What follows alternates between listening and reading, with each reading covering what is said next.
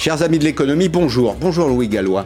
Bonjour. Merci d'être là. Euh, je voudrais d'abord euh, adresser un message personnel. Je ne le fais pas tous les jours. Je voudrais dire merci et bravo au boulanger de la Pompadour à Paris, rue de la Tour. Pourquoi? Eh bien parce qu'ils nous ont apporté hier avec le président de la Fédération des métiers de la boulangerie-pâtisserie une formidable galette des rois. Je veux leur dire qu'ils font honneur à leur métier, qu'ils font honneur aussi au bon goût français. Bravo donc aux 30 collaborateurs. Dans une boulangerie, Louis Gallois, 30 collaborateurs. Vous voyez, comme c'est un métier qui produit de l'emploi et de l'emploi euh, qualifié, vous arrivez 24 heures trop tard. Je regrette un petit peu. je regrette. Alors, nous rentrons dans un, hiver qui est froid, une saison qui est euh, froide. Le pic de consommation électrique, c'est pour le mois de janvier, pour le mois de février. Or, aujourd'hui, notre capacité de production euh, d'électricité base nucléaire est amputée d'une partie de son potentiel. Elle tournerait à 70%. 70% de son optimum. Résultat, la production d'EDF est aujourd'hui à un niveau le plus bas depuis 30 ans. Et puis au titre de l'héritage 2020, cette information recueillie auprès de Dominique Schelcher. C'est le patron des magasins U. Alors, euh, je vais vous parler de Fessenheim. Pourquoi Fessenheim? Parce que Dominique Schelcher dirige le magasin U de Fessenheim et il rappelle à travers ce message que la promesse de recréer 2000 emplois perdus dans le territoire avec la fermeture de Fessenheim, cette promesse n'est pas tenue un message, un message à Bercy, cette fois-ci, non plus au boulanger, mais à Bercy, pour euh, honorer les engagements de la, République. Merci d'être là. Vous êtes euh, Louis Gallois, le président du conseil de surveillance de, pour encore PSA. pour encore dix jours. Oui, ben, enfin, vous l'êtes. oui, je le suis, pour encore dix jours. Vous l'êtes pour encore dix jours, très bien. Vous êtes né en 1944 à Montauban ce qui démontre, euh, à l'inverse de ce qui se dit dans les tontons flingueurs, qu'il faut quitter Montauban. Vous l'avez fait.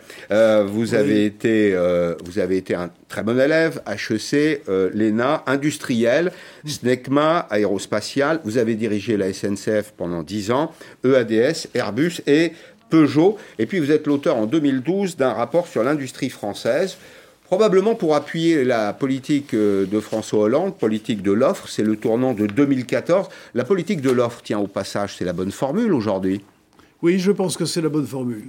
C'est pas la... En France, euh, lorsqu'on regarde l'industrie, c'est pas la demande qui est malade, c'est l'offre. Hmm. Donc il faut soigner l'offre. Et l'offre, c'est euh, l'innovation, l'offre, c'est l'investissement, et l'offre, c'est la montée en compétence des personnels. Voilà. il y a probablement dans la fusion PSA-FCA le nouveau grand groupe euh, automobile, cet enjeu de monter en gamme, de produire de l'innovation. L'innovation, il faut la financer, il faut beaucoup de capital pour financer l'innovation aujourd'hui sur des marchés euh, concurrentiels. Simplement, la géographie de ce nouveau groupe, ce sera autour de 8 millions de véhicules vendus chaque année. C'est aussi un portefeuille de marques très large. C'est 14, 14, marques. Alors ça pose des questions. Quelle stratégie? Est-ce qu'il faut aller vers la premiumisation, c'est-à-dire vers la montée en gamme? On peut après tout faire des petites voitures qui ne coûtent pas cher en France. Toyota le démontre. Et puis il y a aussi ce que j'appelle moi l'alchimie de la fusion. Est-ce que d'ailleurs cette fusion, elle est aujourd'hui comprise, ressentie par les personnels des deux euh, groupes? C'est essentiel. On peut marier les marques, il faut marier les gens. Absolument, vous avez tout à fait raison, et c'est euh, le défi euh, majeur qui est de, de, faire en sorte que ces deux entreprises n'en fassent plus qu'une. Les personnels de PSA ont adhéré à l'idée de la fusion. Et euh, les euh, instances représentatives du personnel ont voté en faveur de la fusion. Mhm. Donc je pense qu'il y a une, volonté d'y aller. Mais après, il va falloir euh, passer à l'acte. Et il y a deux cultures qui vont assez différentes entre les entreprises. Il y a deux organisations, il y a deux manières de vivre. Il va falloir en faire en sorte qu'il n'y en ait plus qu'une. C'est un, un, long, c'est un travail complexe. Mais moi, je fais très confiance à Carlos Tavares pour mener ce travail pourquoi? Parce qu'il a deux cultures lui-même. Il est portugais et de culture mmh. française. Mmh. Deuxièmement, c'est un homme qui a vécu au Japon, qui a vécu aux États-Unis et qui a intégré tous les codes culturels japonais et américains. Donc il, est parfaitement européen et en même temps, il est euh, tout à fait capable de comprendre ce qui, comment réagissent les Américains euh, euh, du Nord ou, du Sud. Donc je, crois que c'est l'homme de, cette situation. Et puis, cette opération, il fallait la faire parce qu'elle a un mmh. potentiel formidable. Mmh. Alors, il y a quelques exemples de fusion, certaines réussies, d'autres un peu moins. Je vais revenir euh, un instant à la fusion Air France-KLM. Pourquoi? Parce que pour avoir participé à certains comités de la fusion, notamment un groupe qui s'appelait Omnes. Omnes, ça veut dire euh, tous. Euh, il y avait ce travail de rencontre entre les équipes, entre les cadres, entre les syndicalistes. C'est-à-dire que une fusion réussie, c'est pas simplement la fusion du capital, c'est aussi la compréhension des cultures. Souvent, d'ailleurs, ça donne lieu à un phénomène d'acculturation. C'est-à-dire que avec le frottement de deux cultures, il y en a une troisième qui naît. Est-ce que tout ça, c'est prévu? C'est à Carlos Tavares d'organiser cela.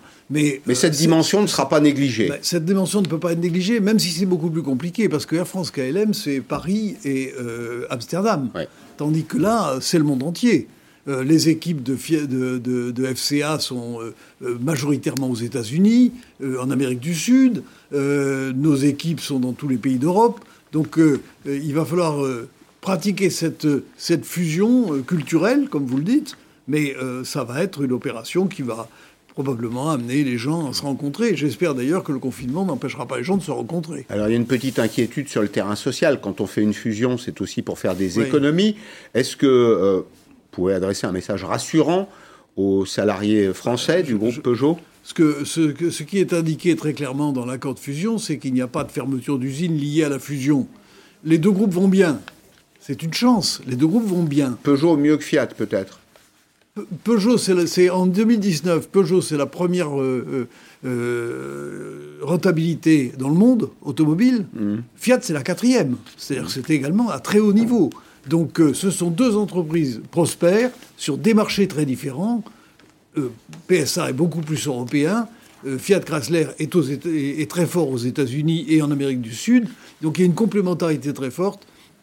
Je ne vois pas pourquoi ça se traduirait par euh, euh, des, euh, des, drames sociaux. C'est pas du tout l'objet. L'objet, c'est de, de, gagner, au contraire, en, en, acquérant cette taille. Mais précisément, où se trouvent les synergies industrielles? Il faudra investir, il faudra construire des voitures grandes et petites sur une même chaîne de production. Le, marché de l'automobile, on le, voit du côté. Les, synergies, elles sont assez simples à trouver. D'abord, l'effort de recherche et développement. Euh, nous avons besoin de faire un énorme effort de recherche et développement pour développer des voitures électriques, pour assurer cette transition vers l'électrique. Ça va beaucoup mieux s'amortir sur, sur 8 millions de voitures que sur 3,5 ou 4 millions. Euh, nous allons construire une usine de, de batteries euh, dans une coopération avec, avec la SAFT, filiale de Total cette usine de batterie, son débouché naturel, ça va être un groupe qui sera plus de 3,5 millions de voitures, mais de 8 millions. Donc on va mhm. amortir les choses. Donc il y a, cet élément. Il y a, d'autres synergies, par exemple, sur les achats. On va pouvoir acheter en commun.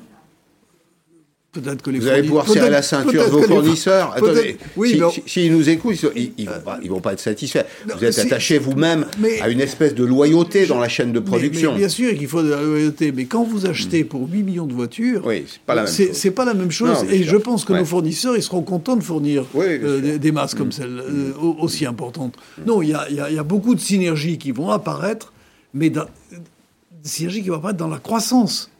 Ce sont des entreprises qui sont en croissance, qui vont bien. Ah, c'est vrai. Alors, avec quand même un choix français, Peugeot, d'abord, on s'aperçoit qu'on est une vraie puissance automobile.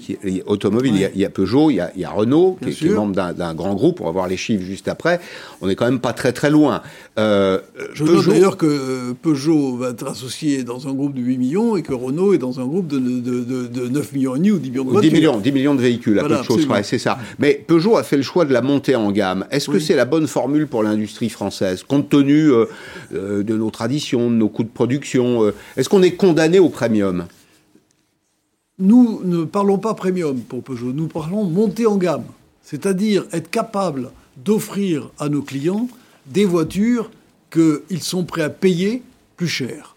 Et donc, il faut que ces voitures soient meilleures. Oui, c'est tout. On, c'est de la montée en gamme progressive. On le fera sur toutes les voitures. Euh, c'est euh, inéluctable. Et vous savez, euh, on fait mieux des voitures de haut de gamme en France que des voitures de bas de gamme. Parce que vous citiez Toyota. J'ai visité l'usine de mmh. Honinck, qui est une, très belle usine. Euh, euh, Toyota, il fait, il fait une petite voiture, mais qui n'est pas bas de gamme. Non, non, elle est au contraire. Euh, elle- elle- elle- il y a, il y a de la qualité. dans la ce Yaris, c'est une Ouais. excellente voiture. Mm. Enfin, je ne devrais pas faire de la concurrence, pour les concurrents, mais c'est une bonne voiture qui se situe tout à fait dans la gamme de, de, de ce que nous faisons avec la 208 ou avec la C3. Alors, on va voir précisément qui sont les grands acteurs de euh, l'industrie euh, automobile dans le, dans le monde. Le, le premier, c'est le groupe Volkswagen. Oui. C'est- C'est une offre. Alors qu'on, C'est on c'est pa- 12, on- 12, 12, euh, Oui, 12 marques. 12 également. marques, on parle d'offres à 360, hein, ça, ça commence avec euh, euh, Seat et puis ça se termine avec Porsche et même Bugatti hein, de, de, de Oui, mémoire. J'ai compris que Bugatti n'était pas le, le cœur du Non, c'est pas le cœur du métier. Il y a le groupe Toyota, 10 millions de voitures, 10 millions et demi. Renault, Nissan, Mitsubishi, 10 millions, 10 millions, 100 000 véhicules. Et puis PSA, FCR. C'est une industrie qui consomme beaucoup de capital. C'est une industrie qui consomme beaucoup de capital et qui va en consommer d'autant plus que nous allons euh, devoir passer à l'électrique. L'électrique, c'est un énorme effort pour les constructeurs automobiles. Nous sommes en train de l'accomplir, et je pense qu'on l'a accompli de manière très satisfaisante en 2020, à la fois parce que nous avons percé sur le marché euh, des, des véhicules électriques, tout électriques et hybrides, et, de- et- et- et- et nous allons, j'espère, le voir euh, dans les résultats. Euh, c'est également, nous avons réussi à baisser notre, notre production de CO2 par véhicule, Oui. de telle manière que nous sommes tout à fait en ligne avec euh, les orientations européennes. Mais cet effort n'est que, on n'en est qu'au début. Il va falloir maintenant passer toutes nos gammes à l'électrique. C'est un investissement considérable. Euh, la fusion nous aide à le faire. Il y a un petit effet de mode quand même sur l'abandon du moteur thermique. C'est pas une erreur au fond. Vous savez, en France, on aime bien les politiques tout ceci, tout cela. Oui. Vous Bah, êtes bien placé chez Peugeot pour savoir que ça a été tout diesel pendant Oui. très longtemps. Maintenant, on irait vers le tout électrique. Ce serait pas une folie, d'abord technologique, peut-être politique et surtout sociale, d'abandonner euh, les moteurs thermiques euh, il, faudra avoir une évaluation du, euh, objective de l'électrique. L'électrique, c'est évidemment la voie vers laquelle nous allons, mais il faut savoir que pour qu'une voiture électrique produise moins de CO2 qu'une voiture thermique, il faut qu'elle fasse au moins 80 000 km. Ce n'est qu'au 80 000 millième, un unième kilomètre qu'elle elle, elle consomme, elle produit moins de CO2 qu'une voiture thermique. Donc, euh, euh, vous avez raison, il faut réfléchir, euh, il faut réfléchir au- au- à un équilibre. Je crois néanmoins qu'on va vers l'électrique. Moi, je pense aussi que derrière l'électrique, il y a l'hydrogène. Et je pense que l'hydrogène, c'est euh, tout à C'est sérieux ça? Ah oui, c'est sérieux. C'est un vrai, c'est un vrai grand Bien projet? sûr, bien sûr, bien sûr, c'est un vrai, c'est c'est sérieux. Nous allons d'ailleurs produire dès l'an prochain des fourgonnettes, euh, dès cette année, des fourgonnettes hydrogène. Euh, je pense que pour euh, un grand nombre d'usages, l'hydrogène va, va devenir très important. Il va falloir maintenant que l'hydrogène soit fabriqué non plus à partir des hydrocarbures, mais à partir de, le- de, de, de- de l'électricité. Et donc il y, a, il y a là aussi un effort de recherche considérable à faire. En effet, puisqu'il y a de l'hydrogène vert, Oui, euh, oui, il y a l'hydrogène notamment. vert. Il faut- il et faut aller vers l'hydrogène pour le moment, vert. pour le moment, il manque encore un, un petit peu. Euh, on, on aura la voiture propre au 21e siècle. Bien sûr. C'est sûr. sûr que la, la voiture propre. Vous On va réconcilier a les villes avec la voiture. Il y a beaucoup de, il y a, il y a beaucoup de pays où on commence à penser euh, à, à l'arrêt du thermique complètement. Mhm. Et, et donc, euh, euh, je pense que euh, il faut s'y préparer. Mhm. Bon. Il faut se préparer à l'arrêt du Alors, thermique. précisément, regardons. Même si, comme vous le dites, Oui, un jugement plus équilibré aurait permis peut-être de trouver une voie de passage euh, entre Ah, c'est euh, les c'est deux. un peu inquiétant parce que mais, vous savez mais, mieux. mais- mais vous savez, maintenant le mouvement est parti. hein. Ah oui, mais faut vous pas savez mieux- essayer, faut essayer. Nous, nous, nous, on ne fait pas la loi, on, suit. C'est vrai, mais enfin, vous savez mieux que quiconque qu'il y a une différence entre le temps politique et le temps industriel. Euh, D'abord, changer de modèle industriel, ça consomme beaucoup Oui. de cash, ça consomme Oui, beaucoup de capital. Et quand on s'est trompé, quand on a, quand on s'est trompé sur le terrain politique, en général, ce sont les autres, c'est le marché qui paye d'une Non, certaine je pense qu'on ne se trompe pas en faisant de l'électrique, surtout si l'hydrogène arrive derrière. Bon, alors l'électrique précisément, le 100% électrique en 2020, voilà quelques chiffres. Quelles sont les parts de marché? Vous vous portez bien. C'est pas mal. Vous êtes second. Euh, les premiers euh, sur les véhicules en France, c'est la Renault Zoé, 37% de part de marché. Il y a votre Peugeot, la E208, et puis en troisième position, c'est Je, bien. je précise que la E208 est sortie en milieu d'année. Elle est. Alors, c'est ça. On, on aura donc probablement à en juger plutôt cette année, mais c'est déjà un très Oui, beau oui, euh, résultat. Ça montre qu'il y a une, une propension des consommateurs quand même à se, à se tourner vers ce. il y a également euh, une prime qui est accordée euh, par l'État. Il faut les de maintenir. temps- combien de temps ces primes vont-elles euh, Ouais. être accordées? C'est la question que j'allais vous poser. Vous êtes sans doute mieux renseigné que moi. Et écoutez, je n'en sais rien. Je me dis qu'un jour, si le marché électrique, si le marché des véhicules électriques prend une très grande ampleur, les États vont commencer à trouver que ça coûte très cher. Et donc notre objectif, c'est de faire des voitures électriques qui ne coûtent pas plus cher à fabriquer que les voitures mmh. thermiques. C'est pas, c'est un défi qui, est devant nous aussi. Hein. Mmh. Alors je reviens euh, au mariage euh, FCA PSA. Fiat est un peu l'enfant malade. Enfin, pardon de parler euh, comme ça, de façon un peu directe, c'est un peu l'enfant malade de la, du groupe. Fiat a assez peu innové au cours des dernières années. Il a peu innové, sauf en marketing. Alors, il y a beaucoup de marketing. Ce, sont, ce sont des gens qui ont réussi avec la, la 500 euh, une prouesse marketing enfin, c'est du design. Hein, c'est ah le, pot de yaourt qui s'est transformé. Ils, ont des voitures. ils ont des voitures. ils les vendent. Euh, moi, je suis frappé de voir qu'en Allemagne, euh, vous voyez beaucoup de Fiat 500. Hmm. ça veut dire que c'est en termes de marketing, ils ont réussi un produit remarquable. Hmm. C'est d'ailleurs M. Dimeo, si j'ai bien compris, qui l'a fait. Oui, c'est ça. qui maintenant est chez, chez Renault. Alors, je voulais qu'on examine ensemble deux sujets. J'avais prévu cette semaine cinq grands sujets, les cinq grands sujets de euh, cette rentrée de l'année 2021. On en a traité un euh, hier. Il y en a deux autres qu'on peut évoquer ensemble aujourd'hui avec Louis Gallois. Euh, vous-même, vous êtes un industriel, vous avez la culture de l'industrie, et un des enjeux du débat, c'est précisément la réindustrialisation du pays. Il y a quand même quelques freins. Je sais que je m'adresse aussi euh, aux chefs d'entreprise un peu engagés. Mais si je vous dis, Louis Gallois, les freins, c'est 35 heures payées 39, la retraite à 62 ans, 7 semaines de congés payés. Je compare toujours avec les autres. J'ai pas envie de vivre avec les autres, mais au moins je me compare parce que le marché, il est concurrentiel dans ce domaine. Des usines qui sont très peu robotisées, beaucoup moins robotisées que en Allemagne par exemple, et des impôts de production qui sont élevés. On part quand même, si on veut vraiment réindustrialiser le pays, avec des semelles de plomb ce que vous dites n'est pas faux, mais euh, je pense qu'il faut euh, relativiser tout cela. Lorsqu'on regarde le nombre d'heures travaillées sur euh, l'année, la France n'est pas évidemment le pays où on travaille le plus, mais c'est pas le pays où on travaille le moins. si vous comparez avec la Belgique, par exemple, nous sommes tout à fait dans la même gamme. deuxièmement, la productivité horaire française est meilleure. Est meilleure. Donc ça a eu un effet de productivité. Elle plafonne. Mais elle est meilleure. Elle, plafonne, vous avez raison, mm. elle plafonne partout. Mm. On a d'ailleurs un, véritable sujet euh, intellectuel de savoir pourquoi la productivité plafonne dans le monde. Hein. mais, sauf aux États-Unis où elle est en train de redémarrer. Mais euh, euh, je, je, vous avez évoqué également d'autres sujets. Les impôts de production, le gouvernement est en train de faire un effort très significatif. Est-ce qu'il faut aller plus loin? Écoutez, 10 milliards, 10 milliards sur 72, c'est peu. Oui, mais D'abord, euh, il faudrait regarder en, face euh, ce que l'on en a. On a le crédit d'impôt recherche. Euh, que, pas entre 5 et 7 milliards d'euros selon les milliards, oui, Ça ne fait pas beaucoup. Lorsqu'on fait le total des aides à l'industrie, c'est pas un montant totalement négligeable, c'est plusieurs dizaines de milliards.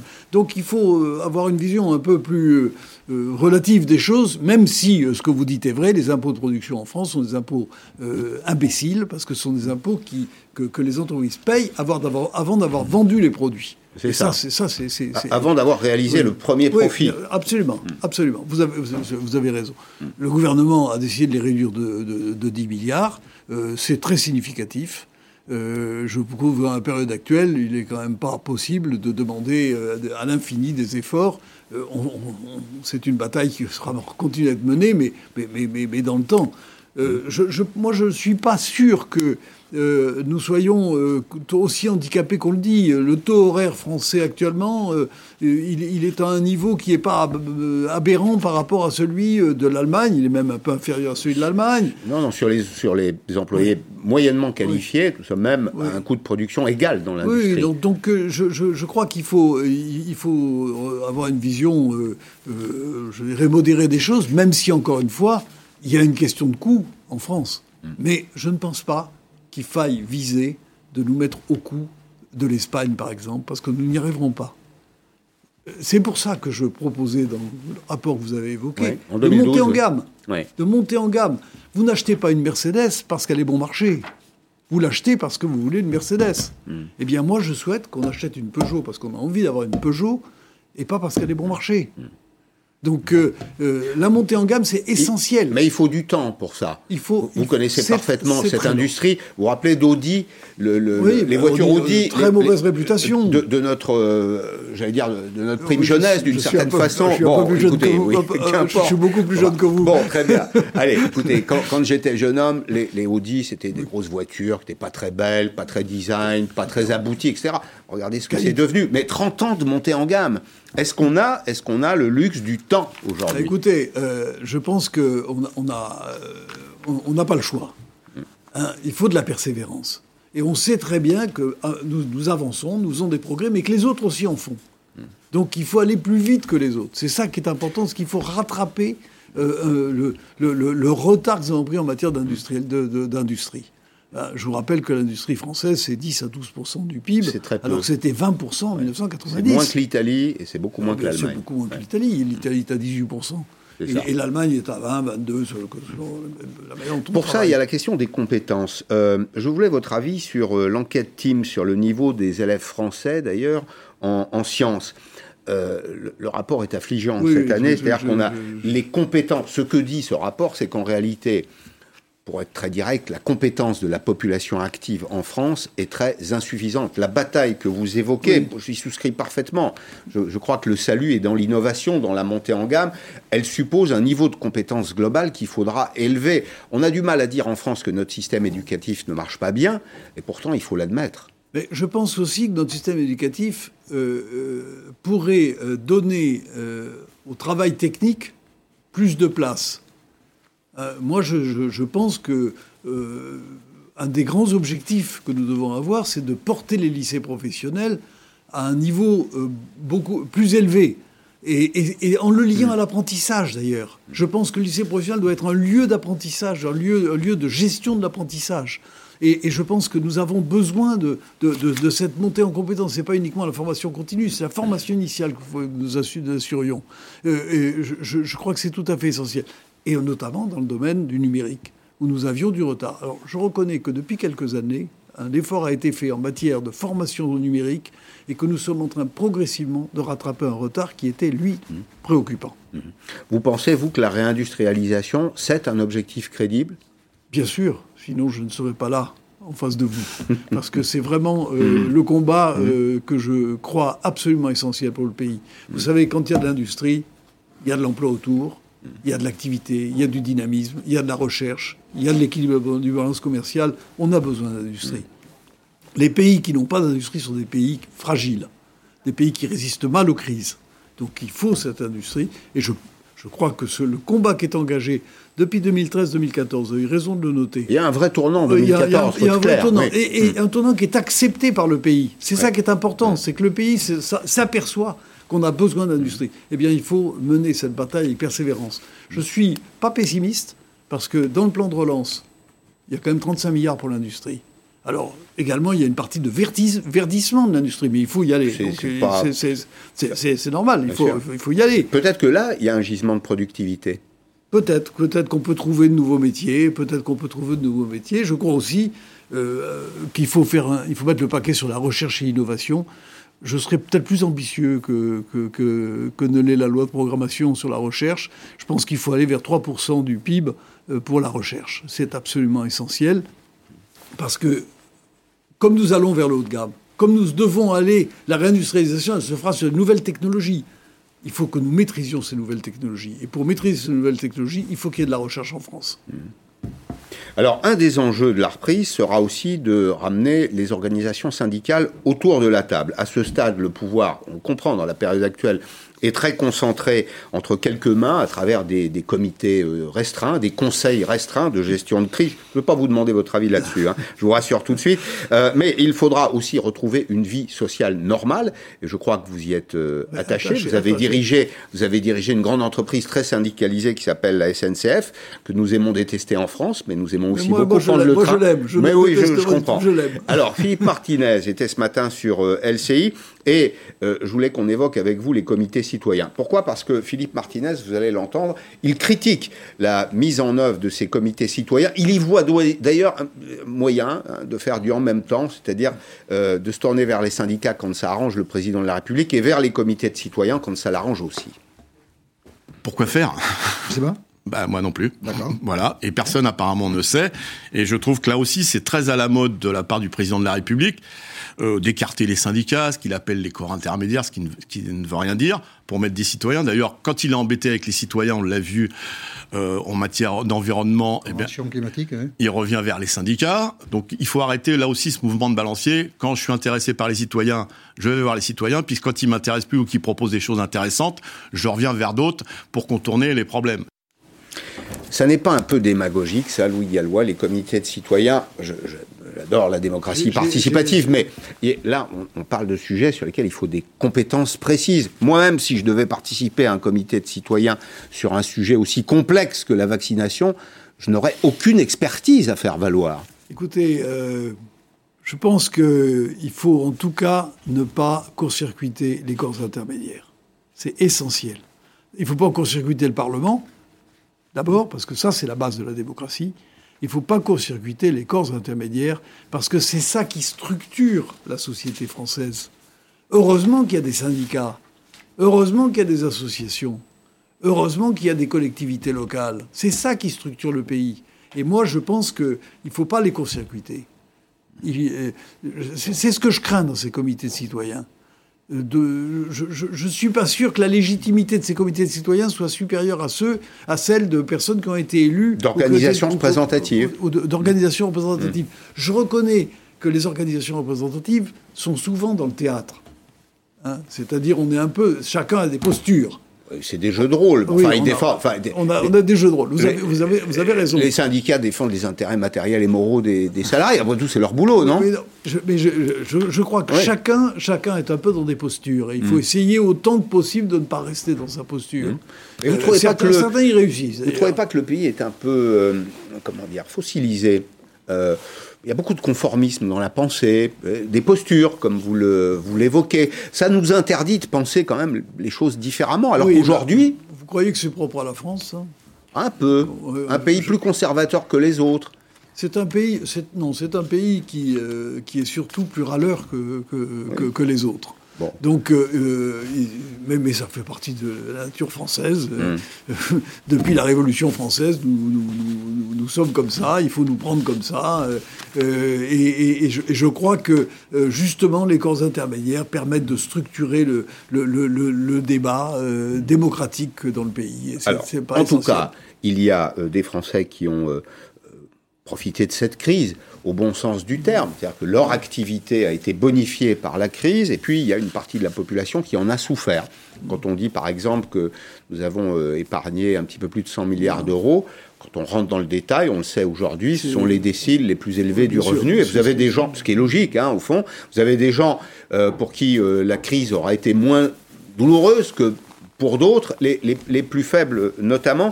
Et là, un des enjeux, un des enjeux de cette année, c'est de faire du en même temps. C'est-à-dire que euh, euh, continuer d'aider les entreprises, on n'aide pas les patrons, on aide aussi les gens qui travaillent dans les entreprises. On aide les fournisseurs, on aide euh, tout le monde, hein. les entreprises, et puis aussi réparer la France. Je pense aux jeunes en particulier. Il n'y a pas que les jeunes. Moi, je pense aux 10% de, de, personnes en situation de pauvreté. Il va y avoir un million de pauvres de plus en 2021 qu'en 2020. Ces gens-là, ils ont payé la, crise sanitaire au prix fort. C'est eux qui l'ont payé, la crise sanitaire. Et moi, j'ai proposé que la solidarité nationale joue en leur faveur. Moi, j'ai proposé qu'on qu un impôt exceptionnel euh, sur euh, euh, les plus aisés, j'appelle pas ça les plus riches, je dis les plus aisés, parce que ça va, ça va largement mhm. au-delà des riches. Sur les 30% les plus aisés, un impôt exceptionnel qui permette de, réparer, de réparer les dégâts faits par la crise chez les plus pauvres. Ça me paraît essentiel. dans, ces pauvres, il y, a les jeunes. Techniquement, ce serait un, prélèvement euh, additionnel de l'impôt sur le revenu Vous, savez, il y a, une, surtaxe. Vous croyez que Bercy ne s'est pas inventé ah, les systèmes euh, Moi, je leur, leur laisse, métier. je leur laisse l'initiative. Ça peut être une tranche exceptionnelle, ça peut être euh, une augmentation de, la fiscalité sur certaines tranches, etc. Je, plaide à charge et à décharge. on a donné quelques centaines d'euros à ceux qui sont titulaires du RSA, à ceux qui sont bénéficiaires d'allocations allocation logement aux jeunes. Vous savez comme moi qu'en France, l'impôt sur le revenu, euh, il y a 4 Français sur 10 pratiquement qui le payent. Maintenant, est-ce qu'il il n'y a pas un, risque de lasser aussi ceux qui travaillent? Après tout, le succès dans la vie professionnelle n'est pas un crime. Écoutez, moi je préfère lasser ceux qui, qui sont aisés, dont je fais partie, plutôt que de voir la situation dans laquelle se trouvent les 10 ou les plus, les plus pauvres du pays et, et, des jeunes dans le, le, désarroi le plus total. Donc euh, je me dis que si la solidarité ne joue pas sur ce plan-là, quand va-t-elle jouer? Quand va-t-elle jouer? Donc, euh, mais la France redistribue déjà beaucoup, non? Elle redistribue. Attendez, regardez. Non, mais je, quelques exemples. L'allocation, euh, l'allocation chômage. Vous savez, comme moi, depuis 2019, seules les entreprises payent la cotisation chômage. Les, salariés la payent plus. C'est une forme de redistribution. La retraite est une forme de redistribution. Les aides sociales, c'est une forme de redistribution. Bon, je, je, je conçois en même temps qu'on ne peut pas laisser les gens dans la misère. Mais il n'y a pas d'autre formule, peut-être demander un jour à l'État de faire des économies, de mieux gérer l'argent public pour l'orienter vers ceux qui en ont vraiment besoin D'abord, vous avez raison, s'il n'y avait pas cette redistribution, le taux de pauvreté en France ne serait pas de 14%, mais de 24%. C'est ça, au double pratiquement. presque, oui. Bon, donc euh, euh, là, il va passer manifestement de 14 à 15 mmh. euh, parce que c'est un million de, plus. Moi, je, je, je, je, traite une situation spécifique, qui est celle de la crise mmh. sanitaire. Mmh. Ces gens-là ont perdu les tous les, tous les éléments qui leur apportaient euh, le minimum de ressources, les petits jobs, le travail au noir, etc. Tout ça a disparu. Tout ça a disparu et on se retrouve, euh, euh, on se retrouve avec vraiment uniquement les aides sociales euh, du le filet de sécurité, oui, le socle, le socle, le mmh. socle, avec mmh. leurs 513 euros pour le, le, RSA. Plus en général une allocation logement, plus des aides aux enfants. Je vous rappelle que quand vous recevez l'allocation logement et que vous avez le RSA, vous ça diminue le RSA. Bien sûr, ça le diminue un peu, mais ça augmente malgré tout. C'est la, seule catégorie de la population pour lequel les APL se traduisent par une diminution mm. du revenu direct. Mm. C'est quand même euh, une situation qui n'est qui, qui est pas tout à fait euh, normale. Le, gouvernement n'en a pas conscience de tout ça? Il fait pas assez? Le gouvernement en a, conscience, mais vous savez, il a des priorités euh, de tous ordres. Les plus pauvres, ils ne manifestent pas, ils ne votent pas, et on n'entend pas, on ne les voit pas. Donc il faut qu'il y ait des gens qui s'expriment en leur nom. Les associations le font. Mais je pense qu'il faut qu'il y ait plus que les associations. Il faut que tout le monde puisse le faire. Mhm. Et, qu'on soit tous les porte-parole de ceux qui ne s'expriment pas. Ceux qui sont sans voix. Absolument. Je serai la voix de ceux qui sont sans voix. Qui l'abbé Pierre.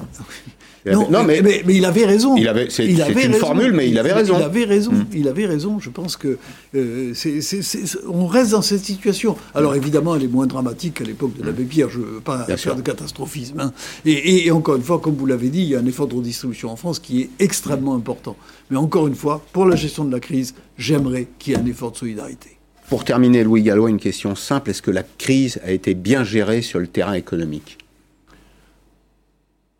J'ai pas de critique massive à faire dans ce domaine. Je pense que euh, le chômage partiel a été euh, un outil euh, extrêmement important pour stabiliser les choses. Les prêts garantis par l'État ont joué leur rôle. et donc, je pense qu'elle a plutôt été bien gérée sur le plan économique. C'est pas fini. Parce que les vraies difficultés, elles arrivent en 2021. Les entreprises sont extrêmement endettées il va falloir euh, voir comment on peut leur reconstituer leurs fonds propres. Alors, je ne veux pas rentrer dans la technique comptable. Vous avez d'ailleurs. J'attends, j'attends Lionel Canesi dans quelques instants. C'est le président de l'ordre des experts comptables. Absolument. Ben, écoutez, il faut que les fonds propres, c'est-à-dire le, le, vrai capital, le, cash. le, vrai capital des entreprises, on arrive à le reconstituer euh, par des moyens publics ou des moyens privés. Euh, le marché peut faire son, une partie de son boulot. Il y a beaucoup, d'épargne en France. Il y a beaucoup d'épargne en France. Il y a beaucoup d'épargne en France. Il faut orienter cette épargne vers les entreprises. C'est absolument décisif. Et, je, crois qu'on il y a encore beaucoup de marge de manœuvre pour. Dans, on joue un tournant là. Hein. Oui, On a tous ce sentiment, confusément ou non, mais on joue 2021. C'est un tournant pour la France. Je pense que c'est un tournant pour la France, mais c'est, vous savez, il y a beaucoup de tournants, mais celui-là, celui-là, c'est une grande courbe. Il y, a, il, y a, un tournant. Je voudrais que ce tournant soit un tournant qui soit marqué par euh, l'innovation et la solidarité, et peut-être un zeste de patriotisme. J'ajouterais l'enthousiasme. Oui, bien sûr. besoin. Bien sûr, on a besoin de confiance. On a besoin d'optimisme.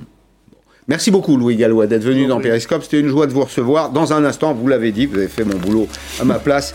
Euh, Lionel Canesi, c'est le président euh, de l'Ordre des experts comptables. On va précisément parler des entreprises, de ceux qui sont passés à travers, tiens, le plan de soutien, les indépendants et les chefs d'entreprise eux-mêmes. A tout de suite.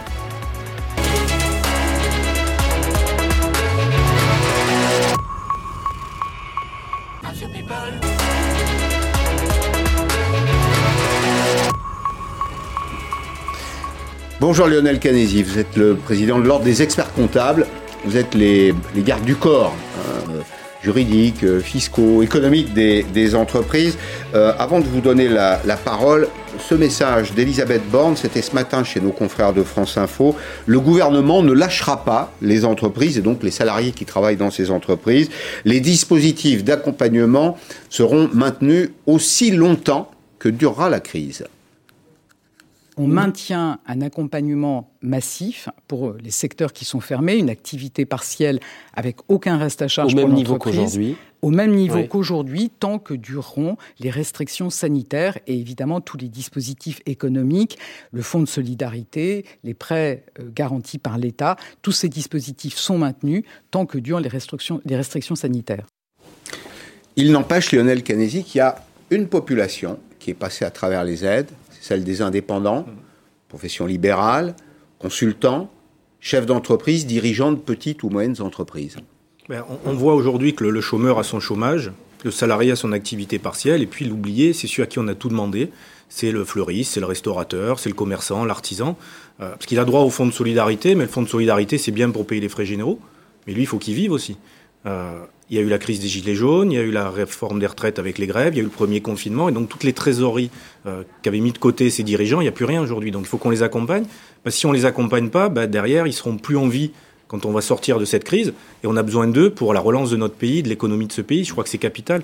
Leur donner un coup de pouce, c'est se donner une assurance supplémentaire que les entreprises resteront à flot et donc la collectivité n'aura pas à payer le naufrage. Parce que quand une entreprise disparaît, il y a un fonds de garantie des salaires, c'est l'argent de tous, euh, il y a euh, des non-rentrées fiscales, enfin, il y a des dégâts collatéraux que nous payons tous. Il y a aussi un élément sur lequel je voulais vous entendre, beaucoup de dispositifs, c'est vrai, mhm. beaucoup de dispositifs d'aide en France, on est plutôt dans l'inflation des aides, mais aussi beaucoup de complexité. Vous disiez dans les échos la semaine dernière, 4 ordonnances, 3 lois, 12 décrets. Ça doit faciliter la vie, tout ça ce qu'il faut dire déjà, c'est qu'on a la chance d'être dans un pays où il y a énormément d'aides. On ne peut pas dire que la France n'aide pas euh, son tissu économique. Ça a été massif. Voilà, c'est massif mm. et il faut qu'on en soit conscient. Après, on n'est pas les champions de la simplicité et de la visibilité. Hmm. La problématique, c'est qu'on a vécu avec le premier confinement et toutes les aides, euh, des décisions contradictoires qui ont fait suite à d'autres décisions contradictoires. Et nous, les experts comptables, qui sommes au cœur de l'économie et au cœur du système auprès de ces TPE-PME, notre rôle, c'est de faire de la pédagogie, décrypter les textes pour les accompagner et aider nos, chefs d'entreprise. Moi, ce que j'aimerais, par exemple, sur l'activité partielle, c'est qu'on arrête d'un mois sur l'autre ou euh, à deux, d'avoir une visibilité à deux mois. Pour que nos chefs d'entreprise euh, puissent s'en sortir, il faut une visibilité.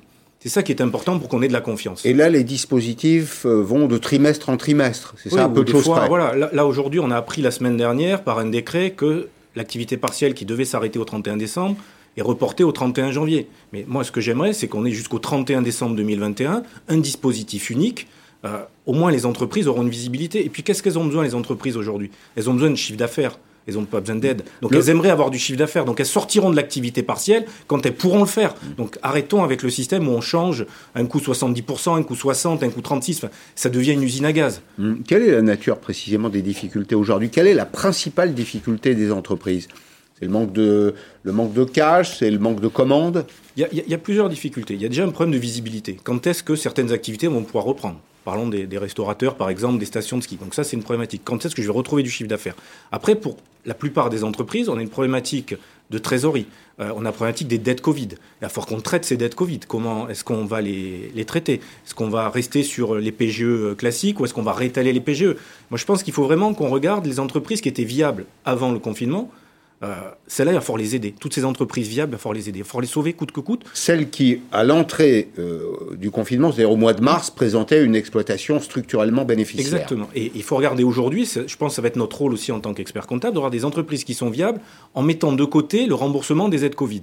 Et si ces entreprises sont viables, il faut tout faire pour les sauver, pour éviter une crise économique et une crise sociale. En fait, ce que, ce que vous dites, c'est qu'il faut mettre la dette Covid à côté, c'est ça, il faut la mettre à côté de l'exploitation. Mmh. C'est un accident qui est... Euh, euh, exogène hein, à, la, vie de, l'entreprise et du, et du marché. Il faut le traiter. Est-ce que le gouvernement, d'ailleurs, y est sensible? L'idée, si j'ai bien compris, c'est d'étaler euh, le remboursement des, prêts garantis par l'État. Ben, il faudra sûrement étaler sur des durées plus longues que les 5 ans qui sont prévus, sûrement faire aussi des subventions pour une partie pour sauver quelques, quelques entreprises qui sont bien, parce que derrière, c'est des salariés, c'est éviter du chômage, de la crise sociale. je pense que c'est un sujet pour moi qui est, capital pour la relance de, l'économie de notre pays. Mmh. Euh, et donc là, au niveau de l'ordre des experts comptable, moi j'ai lancé une grande consultation auprès de la profession et la semaine prochaine, on va sortir une cinquantaine de mesures euh, pour accompagner la relance des TPE-PME. Je crois que c'est important que les experts comptables, ben, on, joue notre rôle citoyen, notre rôle d'expert de l'économie et qu'on fasse des propositions. Et, dans, les, dans les mesures qu'on n'a pas évoquées, euh, que, reste-t-il là, celles qu'on n'a pas évoquées euh, depuis nos, notre échange là Qu'est-ce qui, qu'est-ce qui manque Qu'est-ce qu'il faudrait faire absolument qui n'a pas été fait? Ben, Je pense qu'il faut déjà aller vers de la fiscalité incitative. Aujourd'hui, notre pays a une fiscalité qui est punitive.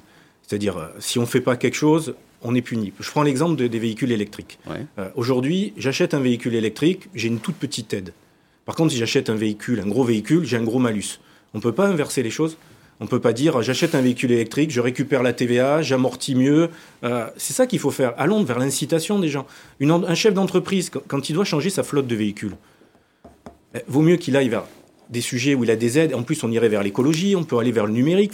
incitons par la fiscalité à investir vers les domaines de demain. Récompenser la vertu. Exactement. Hmm. Alors, euh, il faut maintenir les aides. Hmm. Les aides, c'est ce que vous souhaitez. Euh, les règles particulières qui s'appliquent au champ des entreprises de 2020 à 2021. On va partager ensemble ce reportage de Thomas Jarion qui va apporter de l'eau à votre moulin. Les machines de ce sous-traitant dans l'imprimerie tournent à plein régime. Plus 25% d'activité par rapport à la même période l'année dernière. Souvent des commandes annulées plus tôt dans l'année. On rattrape progressivement le retard pris en début d'année. Les 18 salariés ont dû s'adapter en permanence à des baisses d'activité surprises ou des clients qui commandent à la dernière minute. Il a fallu repenser complètement l'organisation du travail. L'entreprise a dû diversifier son activité, moins de clients dans l'événementiel, plus dans l'agroalimentaire tout en s'appuyant sur les aides du gouvernement. Un prêt garanti par l'État de 200 000 euros et 15 jours de chômage partiel en mars. Ces aides nous ont permis de maintenir et de garantir le versement là des salaires. Donc ça, c'est évidemment euh, euh, en fait essentiel.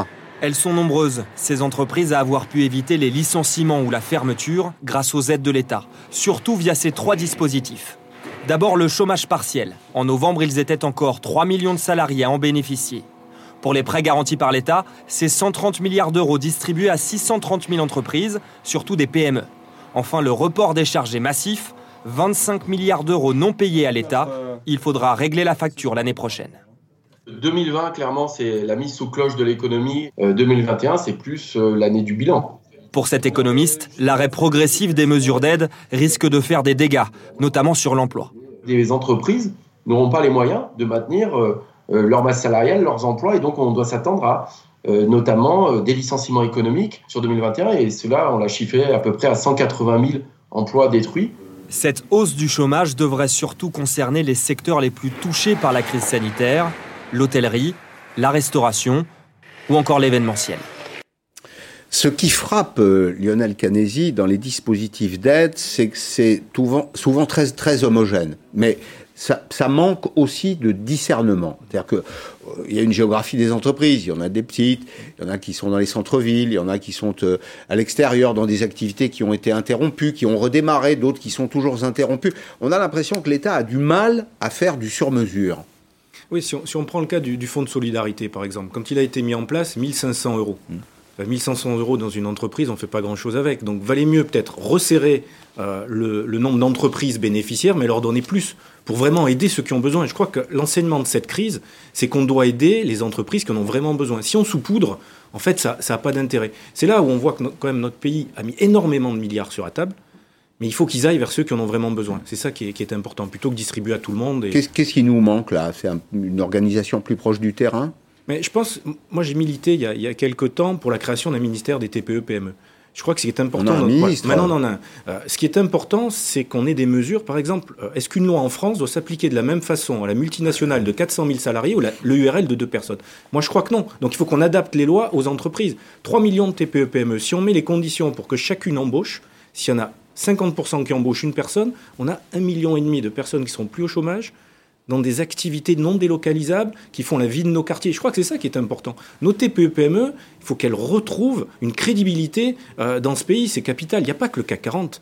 Il y a toutes ces entreprises locales, hein, ce que je disais tout à l'heure, l'artisan, le commerçant. C'est eux qui font la vie économique de notre pays. Vous, expert comptable, vous êtes souvent entre les entreprises et les banques. Est-ce qu'elles jouent le jeu? Alors, les banques, sur la première partie, ont un peu de mal à, à mettre en place leur, euh, les formalités avec les PGE et tout ça, et puis elles sont rentrées dans le rang et elles ont vraiment joué le jeu. Aujourd'hui, on n'a pas trop de, de problématiques pour. euh, Alors, après, bien sûr, il y a toutes ces petites entreprises qui ne demandent même pas les PGE parce qu'elles se disent, bah, de toute façon, un emprunt, ça se rembourse. Ouais. Je suis responsable sur mes biens propres. Si je fais un emprunt et que je suis pas capable de rembourser, demain je vais prendre ma maison. Mm. Exactement. Donc celles-là n'ont peut-être pas demandé les PGE. Donc c'est là aussi où il faut les accompagner ces entreprises-là. Enfin, je pense qu'il faut vraiment qu'on regarde aussi parce que beaucoup d'aides, euh, ça a été des prêts. Euh, des reports de charges, des prêts, les PGE. Mm-hmm. Il n'y a pas eu beaucoup de subventions. En gros, il y a l'activité partielle, qui est une subvention, et il y a le fonds de solidarité. Le reste, c'est que des dettes qu'il va falloir rembourser. Donc c'est là aussi, il va falloir qu'on se penche si on veut les sauver. Merci beaucoup. Merci Lionel Canesi. Je vous promets que je ferai écho à vos propositions que vous m'adresserez, bien sûr. On en fera écho dans les, dans les jours qui viennent. Merci à vous tous de nous avoir suivis. Euh, Arlette Chabot est là dans un petit instant sur LCI. Je vous donne rendez-vous avec joie demain à 16h en direct sur LCI. À demain.